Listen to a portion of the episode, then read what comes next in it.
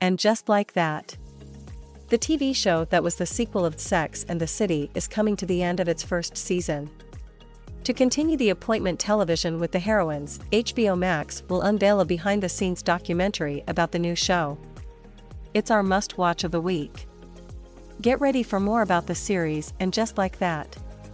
The first season of the sequel to Sex and the City will air its final episode this Thursday, February 3rd on HBO Max. On this date, the streaming platform has also decided to unveil a behind the scenes documentary about the show.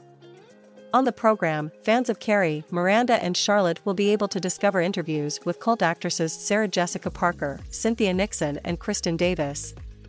Newcomers like Sara Ramirez, who played Dr. Callie Torres in Grey's Anatomy, as well as controversial character Che on the show, will be interviewed, as well as producers and costume designers. HBO Max has already unveiled the trailer of this documentary, giving a glimpse of the discussions between the writers and Cynthia Nixon, who plays Miranda, behind the camera. According to Sarah Jessica Parker, a second season is already being discussed.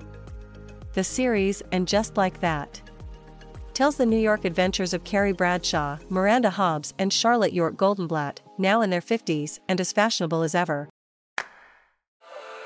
ETX Studio. ETX Studio. ETX Studio.